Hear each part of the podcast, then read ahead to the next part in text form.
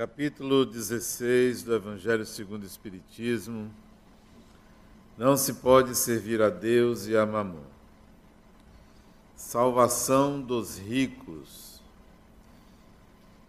Ninguém pode servir a dois senhores, pois ou odiará um e amará o outro, ou se prenderá um e desprezará o outro. Não podeis servir ao mesmo tempo a Deus e a Mamon. Lucas 16, 13.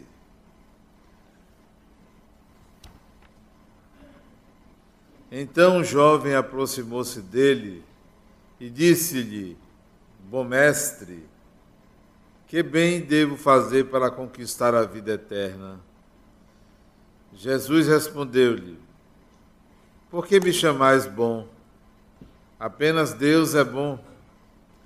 Se quereis entrar na vida, cumpri os mandamentos. Que mandamentos? Jesus diz-lhe: Não matareis, não cometereis adultério, não roubareis, não prestareis falsos testemunhos. Honrai vosso pai e vossa mãe e amai o vosso próximo como a vós próprios. O jovem respondeu-lhe: Cumpri todos esses mandamentos desde a minha juventude. O que me falta ainda? Jesus diz-lhe: Se quereis ser perfeito, ide, vendei tudo o que tendes e dai aos pobres, e tereis um tesouro no céu. Depois vinde e segue-me. Ao ouvir essas palavras, o jovem ficou triste porque tinha muitos bens. E Jesus disse aos seus discípulos: Em verdade vos digo, é bem difícil que um rico entre no reino dos céus. E ainda vos digo mais: é mais fácil um camelo passar no buraco de uma agulha do que um rico entrar no reino dos céus. Mateus, Lucas e Marcos falam desse trecho.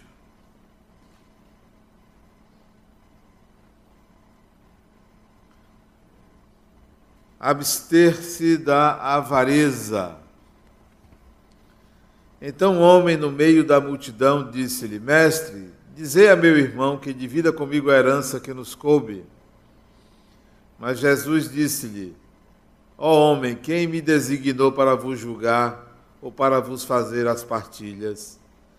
Depois disse-lhes: Tende o cuidado de vos absterdes de toda avareza, porque qualquer que seja a abundância em que o homem viva, a sua vida nunca depende dos bens que possua. Em seguida disse-lhes esta parábola: Havia um homem rico cujas terras deram extraordinárias colheitas, e ele entretinha-se com estes pensamentos: que farei, pois já não tenho onde guardar tudo o que ainda há a colher? Eis o que farei, dizia ele: derrubarei os meus celeiros e construirei uns maiores, e neles colocarei toda a minha colheita e todos os meus bens, e direi à minha alma: Minha alma tens bens de reserva para muitos anos.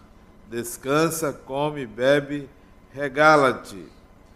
Mas Deus, ao mesmo tempo, disse ao homem: Que insensato és! Vamos recolher a tua alma esta noite mesmo. Para quem será o que acumulastes?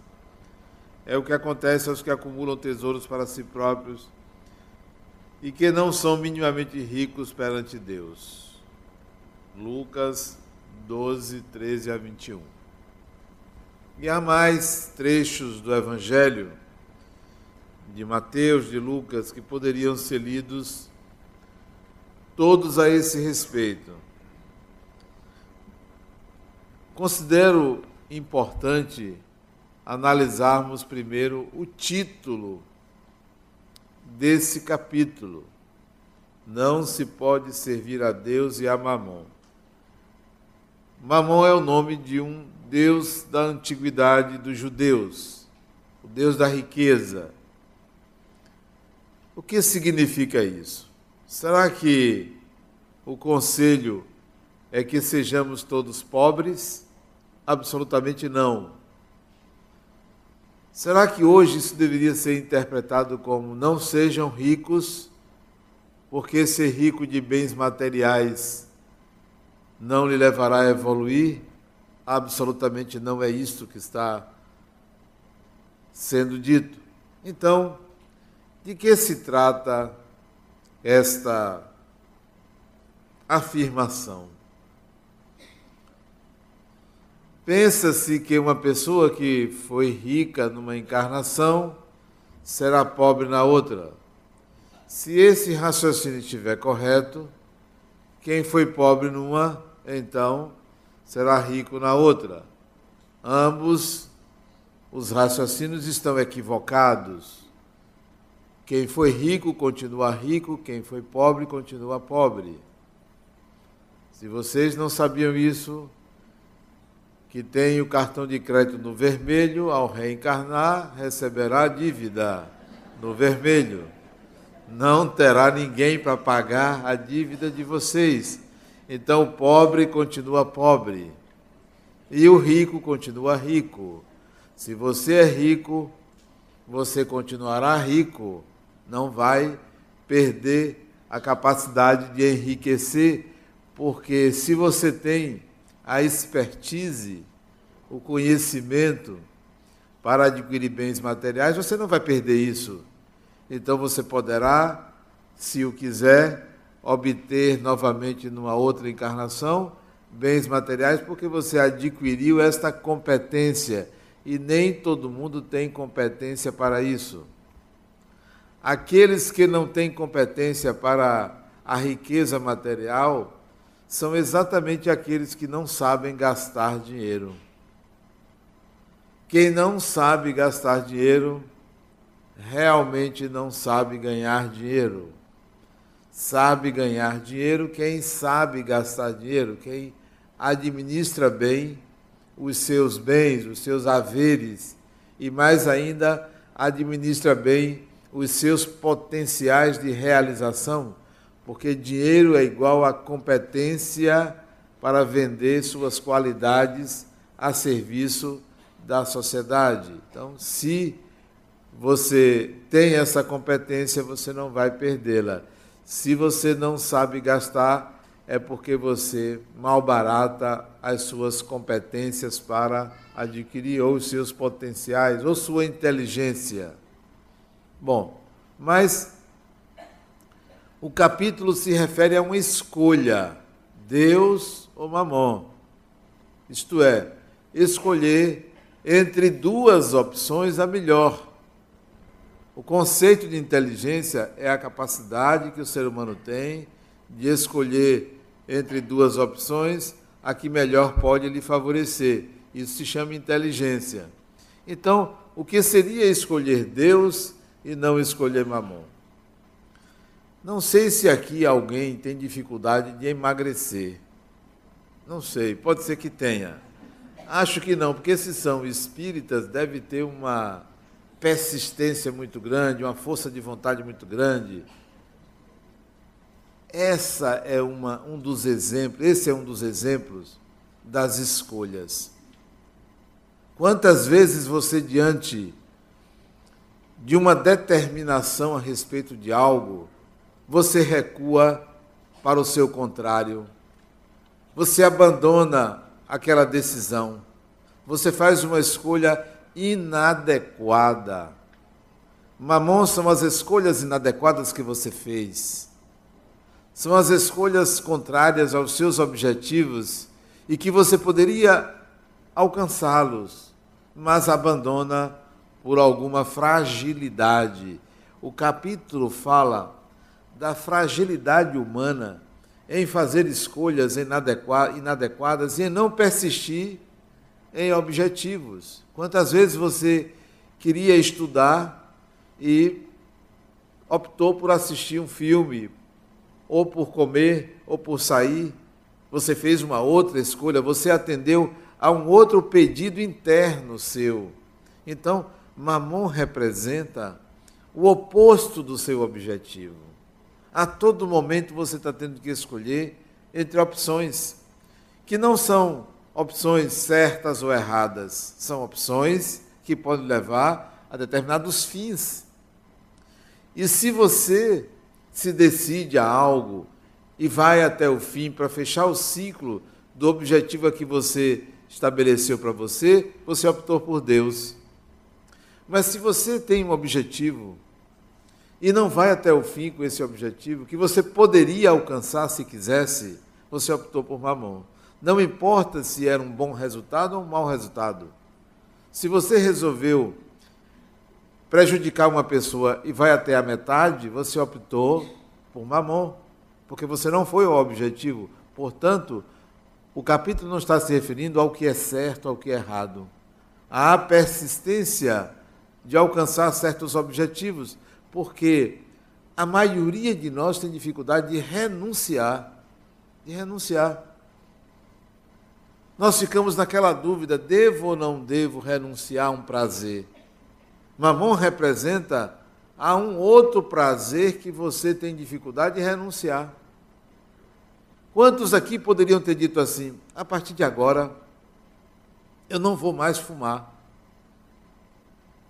A partir de agora, eu não vou mais usar esse entorpecente. Quantos poderiam fazer, tomar essa decisão? Essa seria a decisão? Optar por Deus. Mas a certa altura, depois que você renunciou um dia, no segundo dia você já está. Não, mas eu deixo quando eu quiser. Eu já sei que eu posso deixar. Olha aí, eu fiquei um dia sem fumar, então eu posso deixar qualquer hora. Então eu vou voltar porque eu posso deixar. Você optou por mamão. Não renunciou a um prazer, optando por um outro, que deveria ser o seu objetivo. Se você tem que fazer uma coisa, e ela é importante para você, vá até o fim, renuncie, rale, sacrifique-se, determine-se de uma forma que você não seja tão condescendente com a sua flexibilidade para aquilo. É claro que nós devemos ser pessoas flexíveis, mas tem objetivos na vida que não adianta flexibilizar. Que é preciso que você faça uma opção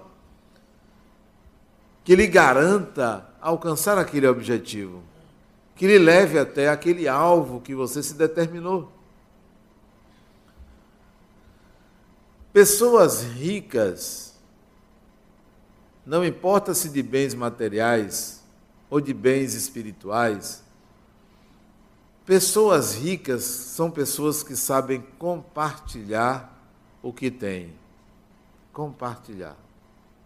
Compartilhar não significa doar, entregar, distribuir. Compartilhar significa o que eu possuo me serve para propósitos superiores. Se eu durmo numa cama confortável e tem alguém que está na rua, embaixo de uma marquise, e não tem um teto para se abrigar, compartilhar não é eu ir à rua retirá-lo do chão e fazê-lo dormir comigo na cama, ou eu dormir no chão e ele na cama. Isso não é compartilhar. Isso pode ser dividir. Isso pode ser doar, mas não é compartilhar. O meu conforto será utilizado por mim para me fazer bem, para que eu possa lhe fazer bem.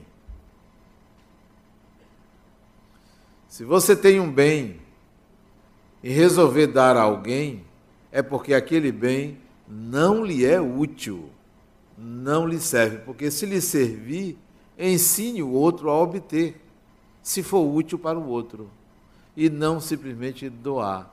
Nem tudo nós devemos sair dando às pessoas, porque se nós distribuíssemos toda a riqueza do mundo, seja riqueza material, seja dinheiro, seja o que for, pelo número de habitantes, talvez em alguns segundos depois nós encontraríamos um pobre e um rico porque alguém iria querer mais ou iria fazer um negócio e perderia.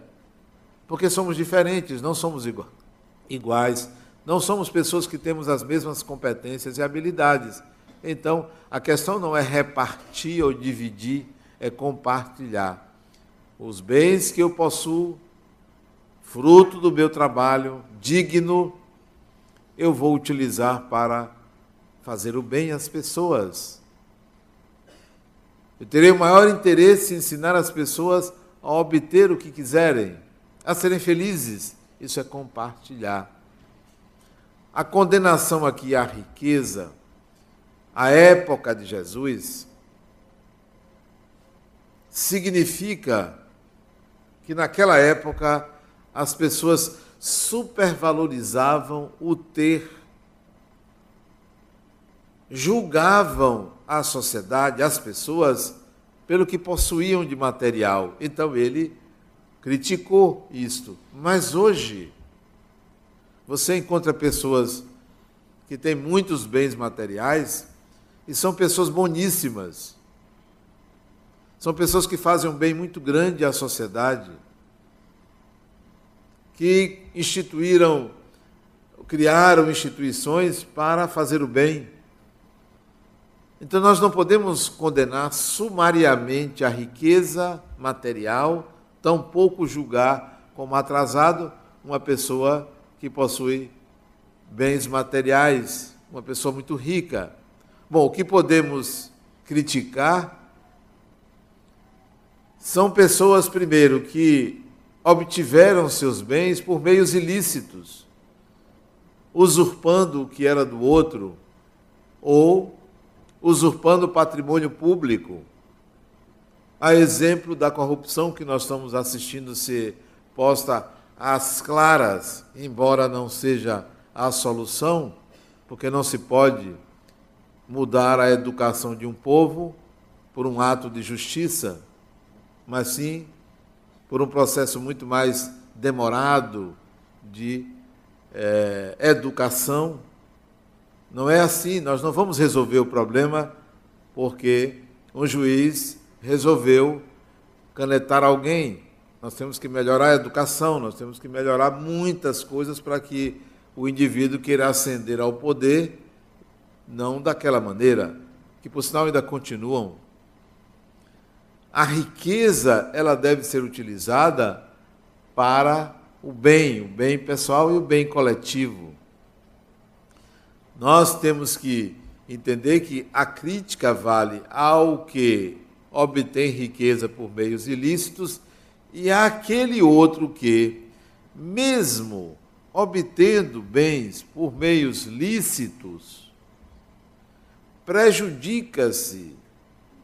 Ele se prejudica porque acumula e não beneficia a ninguém opta por pegar os seus bens e permanecer numa conta bancária aplicado, rendendo juros, e aquilo não serve à sociedade. Aquele acúmulo não se transforma em empregos.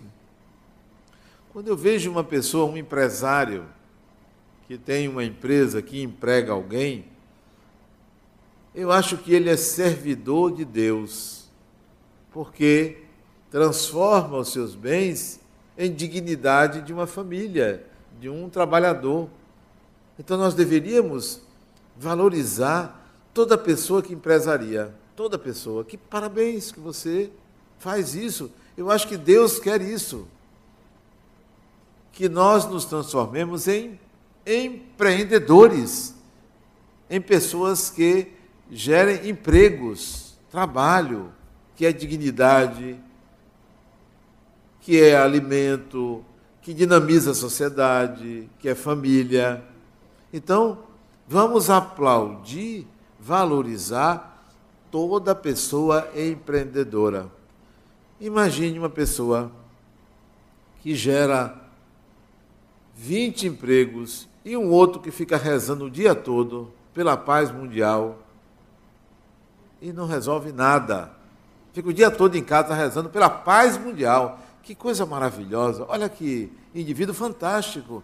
Ele reza pela paz mundial. Isso é muito bom. Mas seria melhor que ele saísse para trabalhar. Vá trabalhar. Você vai gerar paz, porque você trabalha. Porque você oportuniza que a sociedade cresça, se desenvolva. Num determinado momento, você reze pela paz. Pode rezar nada demais. Mas eu valorizo muito mais aquele que oportuniza emprego, empregabilidade. Não vejo nada de mais relevante do que é, alguém é, empreender, mesmo que seja para ter lucro. Mesmo que seja para ter lucro, indiretamente, ele está fazendo bem à sociedade. Ele só quer ganhar. Mas isso é um problema dele. Isso é um problema dele. Se só quer ganhar, ok. Mas empresarie, empreenda, gere riqueza, porque a vida espiritual, a sua espiritualidade, deve ser vivida na vida material. Que adianta uma pessoa espiritualizada do além? Até logo. Fique lá. Fantástico. Espírito evoluído. Que coisa maravilhosa. E aqui a gente se matando para viver. Venha viver sua espiritualidade aqui, no meio das pessoas, trabalhando, ensinando, aprendendo. Espiritualidade fora da sociedade não tem valor para mim. Não tem valor. O indivíduo, antigamente, era assim. As pessoas mais espiritualizadas, antigamente eu digo, acho que há uns 100 anos atrás, as pessoas mais espiritualizadas, sabe o que, que faziam? Iam ser padre ou freira. Saíam da sociedade saíam da sociedade, iam viver de caridade alheia. Os outros trabalhando para manter quem estava nos conventos. Antigamente era assim. Por que não vai trabalhar? Pode ser padre, pode ser feira, pode ser sacerdote. Agora vá trabalhar, vai ser professor, que é uma profissão extremamente importante digna, vai ensinar, vai trabalhar, vai ganhar dinheiro ensinando. E pega esse dinheiro, se você não gosta, dê a igreja, dê a sua religião, mas vá trabalhar. Então, as pessoas que eram espiritualizadas se refugiavam numa casta sacerdotal. Como tem muita gente hoje que se aposenta, sabe uma coisa? Eu vou, eu vou para é, viver no mosteiro eu vou para o interior cuidar da terra. De que terra? Um pedacinho de terra que a pessoa planta um couve para comer e pronto. Vai embora. Eu acho que a pessoa idosa, isso é porque eu estou ficando idoso, a pessoa idosa deveria trabalhar. Não batendo ponto. Volte com a sua experiência para a sociedade. Venha trabalhar. Você não é, você não é experiente. Ah, mas eu estou cansado. O cansaço é do corpo, porque o espírito não se cansa. Se você está cansado, mentalmente, você está precisando respeitar os limites do seu corpo, mas manter a vitalidade da mente. Outro dia, um outro veio me falar que Estou cansado, sobrecarregado de trabalho. Quantos anos você tem? 36. 36 anos, você cansado? Vá tomar banho, vá trabalhar, rapaz. Cansado, aos 36 anos, cansado. O idoso deveria voltar para trabalhar, oferecer sua experiência para a sociedade, melhorar essa sociedade. Ah, mas ninguém me chama, não tem espaço. Oxe, você vai esperar pelos outros? faça, entre, empreenda. Só descanse o corpo. Tá, tem 60 anos, 61 anos como eu tenho, já preciso de um tempo maior para descansar o corpo. Então eu vou dormir um pouco mais, se bem que quanto mais envelheço, menos precisa dormir. Mas esse é outro detalhe. Vá descansar, mude seu regime de, de, de trabalho e tal, mas não pare sua mente. Coloque ela a serviço da sociedade. Não é por medo de Alzheimer, não. Porque é lógico. É lógico. Quanto mais idade, mais experiência você tem, mais ergonomia você pode utilizar nas ações que você deve realizar. O que um jovem faz em 10 horas, um idoso pode fazer em meia hora, porque já sabe como fazer, porque já tem todos os elementos de suporte, proteção, de imaginação para realizar uma tarefa. Então, agora eu já esqueci até porque eu estava falando isso. Não. Sim, é porque, por causa da riqueza, agora estou voltando, por causa da riqueza. Por causa do empreender. Né? Empreender. Não pare de empreender. Empreenda sempre. Arrisque-se. O outro foi seguir esse conselho meu, se arriscou, deu tudo errado, perdeu todo o dinheiro que ele tinha. E veio se queixar a mim. Né? Foi verdade isso, ele veio se queixar a mim. Ele vendeu o carro que ele tinha, ele vendeu o apartamento para um tio que deixou ele morando, ele pegou as economias que ele tinha, tomou um empréstimo de um amigo e montou um negócio é, aqui em Salvador, num shopping.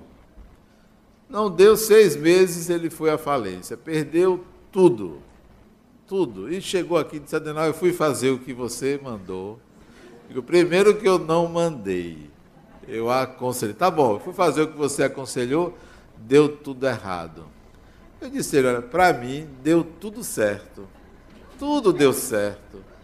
Tudo aquilo que você tinha e que você perdeu. E ele perdeu mesmo, ainda ficou com o nome dele sujo na praça. Tudo aquilo que você perdeu servia para você como elemento de inércia. Elemento de inércia. Nós temos muitos elementos de inércia. Comprei, pronto. Que alívio. Não vou fazer mais nada. Tenho minha casinha, oh que bom. Agora eu posso viver sossegado. Não sossegue. Não é possível que você aceite uma sociedade nas condições que está e acha que você tem que ficar sossegado no seu canto. Tem que se incomodar com a sociedade caótica como a, como a nossa, mal educada como a nossa. Estou me colocando no lugar. Nós temos que nos incomodar. Não cabe enriquecer e entregar a nossa sociedade aos incompetentes, aos malandros de plantão, aos oportunistas, aos espíritos atrasados. Não cabe. Então nós temos que fazer alguma coisa. Então eu disse a ele: esse é elemento de inércia. Você perdeu porque estava te prejudicando espiritualmente. Agora, vá viver. Agora vá viver. Você queria enriquecer. Agora queira viver. Se precisar de dinheiro emprestado, até 10 reais eu posso até emprestar. A senhora diz que está difícil. Não, não, não lamente suas perdas. Suas perdas são elementos de inércia. Não lamente. Não lamente. Se perdeu, é porque estava lhe possuindo. A gente só tem o que pode perder ou o que pode dar. Só é seu o que você pode dar ou perder. Isso é seu. O que você não pode perder, lhe tem. É seu dono. Se você não pode perder uma coisa, é seu dono. Eu não posso perder isso. É seu dono. Servir a Deus não é apenas ser um religioso, um sacerdote, que, aliás, acho interessante as pessoas que se dedicam a orientar outras para a espiritualidade. Pastores, padres, sacerdotes, todos eles são pessoas que fazem um bem muito grande. Mas não é só dessa forma que você pode servir a Deus. Qual é o maior sacrifício que uma pessoa pode fazer para agradar a Deus? O maior sacrifício que você pode fazer para agradar a Deus, para atender a divindade, é se tornar uma pessoa do bem. É o melhor que você pode fazer. É o maior sacrifício, é o maior presente que você pode dar a Deus, é você ser aquilo que você deseja ou que acredita que Deus seja. Mas tem gente que vai lá depositar uma oferenda para o santo A, o santo B, agradando a quem? Senão a própria consciência. Quer agradar os espíritos, quer agradar a Deus, quer agradar um santo, se transforme naquilo que você quer que o que você deseja que o santo seja. É dessa forma que você pode agradar a Deus. Não é simplesmente renunciando a um bem material para dar a alguém. Faça isso se for útil à pessoa e não lhe falte. Porque é muito bonito você dizer, não, em vez de você comer, dê sua comida ao outro. Vai morrer de fome. Não advogo essa ideia. Ensine o outro a comer. Ou então divida. Se você está com um pão, divida em três partes. Dê um a ele e fique com duas. Porque ele não merece a metade. Ele não merece a metade do pão. De jeito nenhum. Nem a metade merece. E você? Quer dizer que você trabalha e fica com a mesma quantidade que o outro fica, que não trabalhou, que não fez nada. Não, dê um terço ou um quarto para ele, para dar um gostinho e dizer, olha, vá atrás, vá trabalhar, porque eu conquistei isso pelo trabalho. Penso dessa forma. E isso não é uma maneira de é, ser injusto. Para mim, é uma forma de ser justo. Não vamos premiar a inércia e a incompetência. Eu vou tirar o doente da rua, eu vou tirar o mendigo da rua, vou, mas não vou colocá-lo nas condições, mesmas condições de quem trabalha. Vou lhe dar, tentar lhe dar saúde para você ir para o mercado de trabalho, você trabalhar. Porque você deve contribuir com a sociedade. Nós estamos construindo um lar de idosos. Sabe qual é o critério para ser abrigado no lar? Quem quiser se candidatar, pode. Não ter família. Porque eu não vou tirar da família. Alguém que é família tem que cuidar. Ah, não, mas eu não posso cuidar do meu avô, do meu pai, da minha mãe. É sua família. É seu. Você tem que buscar meios para isso. Eu não vou fazer o trabalho que é da família. Então não tem que ter família. Se você não se enquadra aqui. Renda. Você não pode ter uma renda superior a um salário mínimo. Não pode ter. Então você tem uma renda, você vai com isso aí alugar um quartinho e vai viver lá. Terceiro, você vai trabalhar. Você vai trabalhar. Você vai lavar sua roupa, você vai comer, então você vai cozinhar, você vai fazer a higiene do local, você vai trabalhar. Então não posso abrigar uma pessoa que esteja doente, incapacitado de trabalhar, tem que ir para o hospital para se tratar. O lar de idosos não é um hospital, é um lar de pessoas que têm ainda condições de conviver numa nova família, participando dessa condição de família, então você vai trabalhar. Esses são alguns dos critérios que nós vamos utilizar no lar de idosos. Por quê? Porque nós precisamos valorizar o trabalho. Se você que está me ouvindo aqui presente ou ausente ou posteriormente e você não faz nada, candidato não à desencarnação, porque desencarnar para mim é libertar-se. Né? Não desejo a morte de quem não trabalha. Você é candidato ou candidata à inércia, a ser uma pessoa inerte, a parar no tempo, no espaço, na encarnação, na evolução. Está parado, porque não faz nada. E quando eu digo não fazer nada, é não fazer nada mesmo. É não ajudar em casa, não fazer nada não é só ter um emprego, não ter um emprego. É não fazer nada, não contribuir para o seu viver. Você tem que contribuir, você tem que fazer alguma coisa. Não, não, não arruma nem a cama, não lava um banheiro. E, e, mora numa casa que alguém tem que fazer por você e você não faz nada e vai para o centro, chega aqui, está todo mundo de meu irmão, mas em casa não é irmão de ninguém. Vive na inércia. Que idade você tem? 100 anos? Dá para trabalhar. 105 também dá até que suas forças suportem, trabalhe, faça alguma coisa domesticamente ou externamente. Aqui no centro, se quiser trabalhar, tem que trabalhar. Eu conheci uma pessoa Eu fiz uma viagem agora para Portugal, fui à terra de Fabiano de Cristo, a cidadezinha chamada Soengas, onde eu conheci o lugar onde ele viveu no século XVIII, e conheci uma pessoa aposentada, e uma pessoa com muitas condições financeiras. E ela disse, Adenauer, eu me aposentei, deixei de tomar conta das minha, minhas empresas e resolvi é, me dedicar às pessoas mais pobres. Fui a um centro espírita em Lisboa e me ofereci para trabalhar. E algumas pessoas me conheciam pelo meu nome, sabiam das minhas condições financeiras e me perguntaram se eu não queria trabalhar na secretaria, se eu não queria estar trabalhando na administração da instituição. Ela disse: não, eu quero lavar os sanitários. Ela, eu quero lavar os sanitários.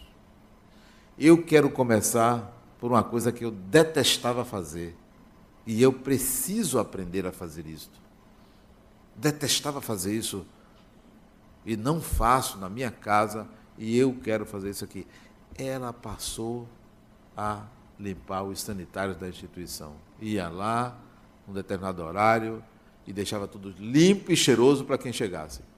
Todos os dias que tinha reunião, ela fazia isso. Isso é renunciar. Isto é dizer assim: eu preciso aprender alguma coisa. Não é eu vou fazer uma coisa para os outros. Ela estava fazendo alguma coisa ali para ela. Ela estava limpando os sanitários porque ela tinha dificuldade com humildade. Ela tinha dificuldade de servir. Então ela foi aprender. Quando você vem aqui para trabalhar, não é para os outros, é para você. Você está aqui por você, eu estou aqui por mim. Eu estou aqui porque eu preciso aprender. Eu não estou aqui porque eu sou um missionário. Olha, coisa bonita, faz isso. Eu estou aqui aprendendo. É um processo de troca. Nós estamos sempre trocando. Então, já me perdi de novo. O que, que eu estava falando mesmo? Sim. Então, não pare de trabalhar, qualquer que seja a sua idade. Não se aposente, se aposente do sistema. Passe a ganhar sua aposentadoria, mas não se aposente da vida. Não se aposente da vida. Faça alguma coisa. Incomode-se com a inércia porque a pior doença é a inércia. Não é um câncer, não é AIDS. A pior doença é a inércia, é a pessoa preguiçosa. Preguiçosa. Procrastina tudo. Adia tudo. Não, eu faço depois. Eu faço depois, eu faço depois. E não faz. O tempo passa, as pessoas se adiantam e você fica atrasado. O espírito atrasado é este o atrasado não é o que faz o mal, o atrasado é que procrastina. Se tem que fazer, faça. Se não for hoje, faça amanhã, mas amanhã faça. Não postergue mais. Então, isto é servir a Deus quando você se dedica a algo cujos fins você alcança, você fecha o ciclo, você realiza. É muito bonito uma pessoa estar aqui no centro tratando todo mundo de irmão, sorrindo. E beija de um lado e beija do outro. Mas dentro de casa é um tirano.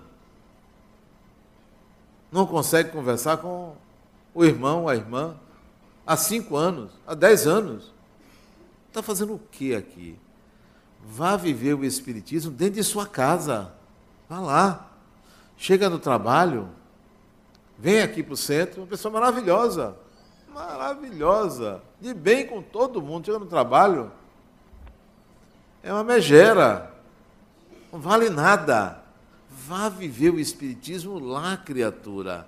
É ali que você é você, aqui você está vivendo uma representação. Você está representando. Isso é ruim para você. Eu queria que você chegasse aqui e se comportasse da mesma forma que se comportasse lá fora. Ia ser um bando de maluco, agressivos, ia ser um terror, mas é o lugar adequado. É aqui. O que a gente ia dizer tá, é obsidiado e ia tratar. É só isso. Mas nós invertemos. Queremos a espiritualidade numa redoma, num lugar determinado, assim, ó. as pessoas chegam aqui a dizem, mas eu me sinto tão bem aqui. Eu queria que você se sentisse, não digo, né, mas eu queria que você se sentisse tão bem em sua casa, que aliás é o melhor lugar do mundo é a sua casa. É ali onde você deveria ser o melhor de você, sua casa. Com quem quer que você viva, é ali e não aqui ou acolá. Então, pegue esse sentimento de bem, eu me sinto muito bem aqui, leve para o seu ambiente de trabalho. Leve.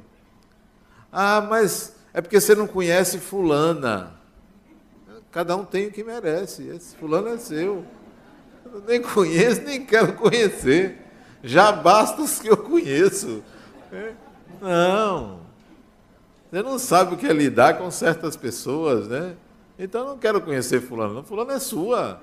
Lide com fulana, né?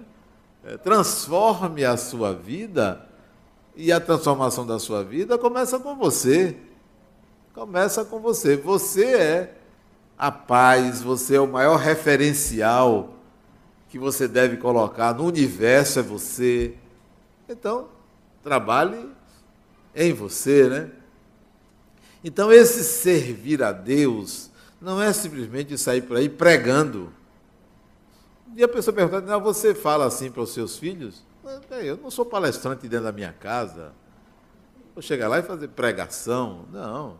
Eu sou pai, sou marido, sou amigo, né? E não simplesmente falar, ficar pregando. Isso não é servir a Deus. Servir a Deus é alcançar o estágio de ser você mesmo. O melhor de você está sempre é, exalando é, de você. Então, não é simplesmente uma, uma atitude religiosa ou sacerdotal. Aliás, religião. O que é religião? Muita gente pensa que religião é religação. Não é. Isso é um conceito arcaico. Religar quê? Eu nunca me desliguei. Você religa um aparelho, você desliga, liga, liga.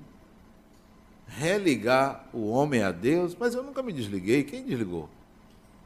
Ah, mas foi Adão. Bom, então isso é uma ideia judaica, porque eu não acredito que eu preciso me religar, não me desliguei. Não é possível a criatura se desligar do Criador. Todos nós temos simbolicamente um cordão umbilical ligado a Deus, todo mundo. Não partiu, não se rompe, não nos desligamos de Deus.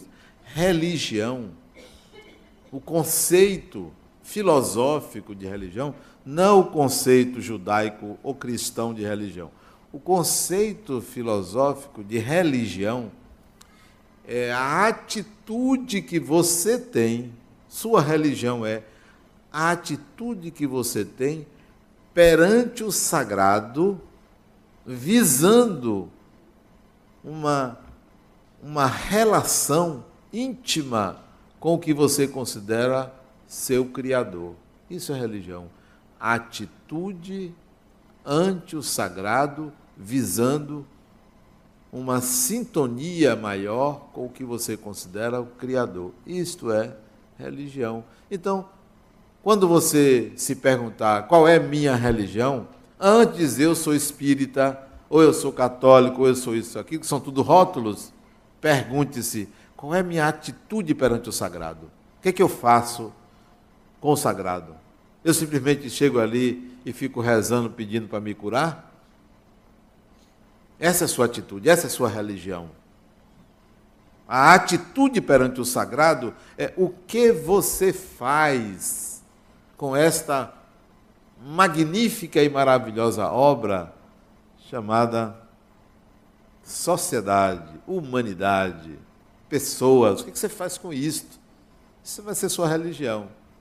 Se você ainda considera que todas as pessoas são suas inimigas, então essa é a sua religião da inimizade.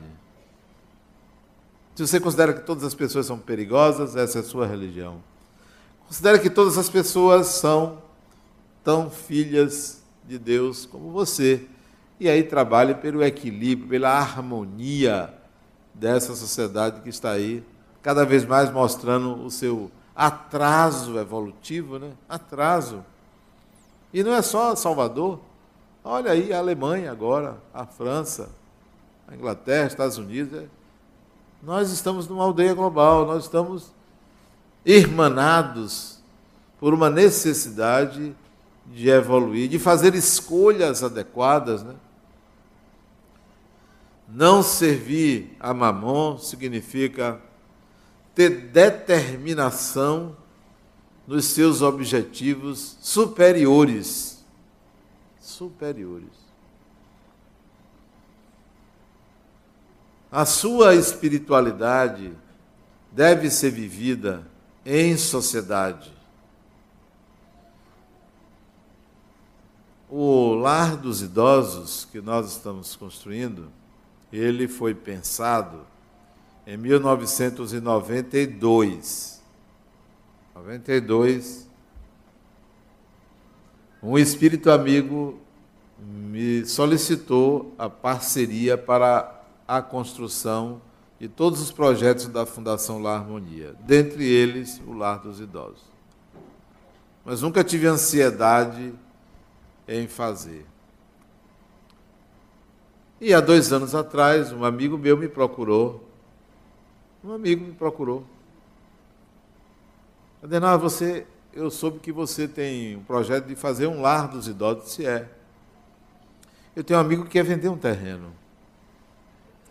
Isso é um sinal. Eu não estava procurando, ele veio me procurar.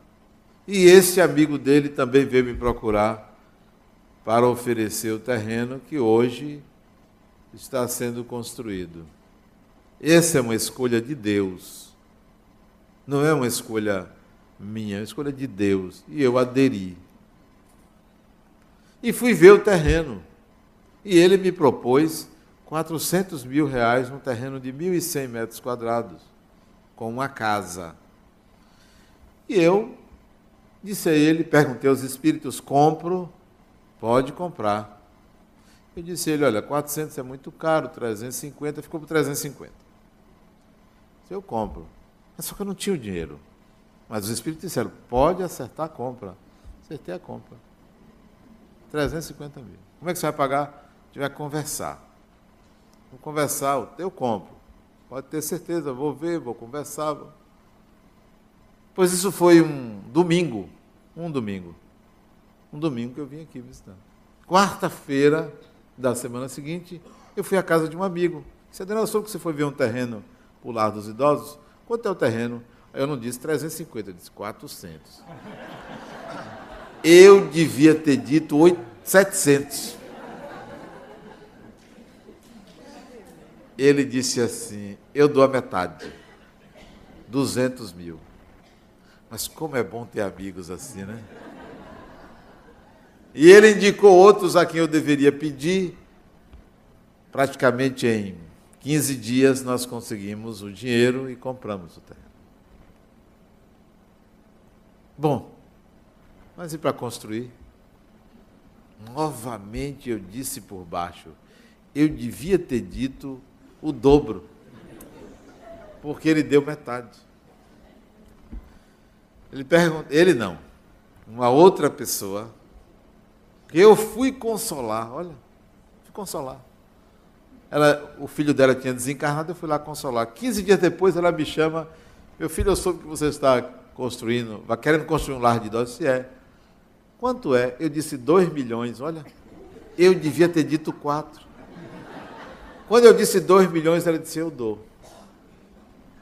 2 milhões de reais. Eu dou. E sabe que a obra foi orçado em 4 milhões e 400, nós já gastamos uns 3 milhões e, e 600, e ela deu praticamente 3 milhões desses 3 e 600. Escolhas.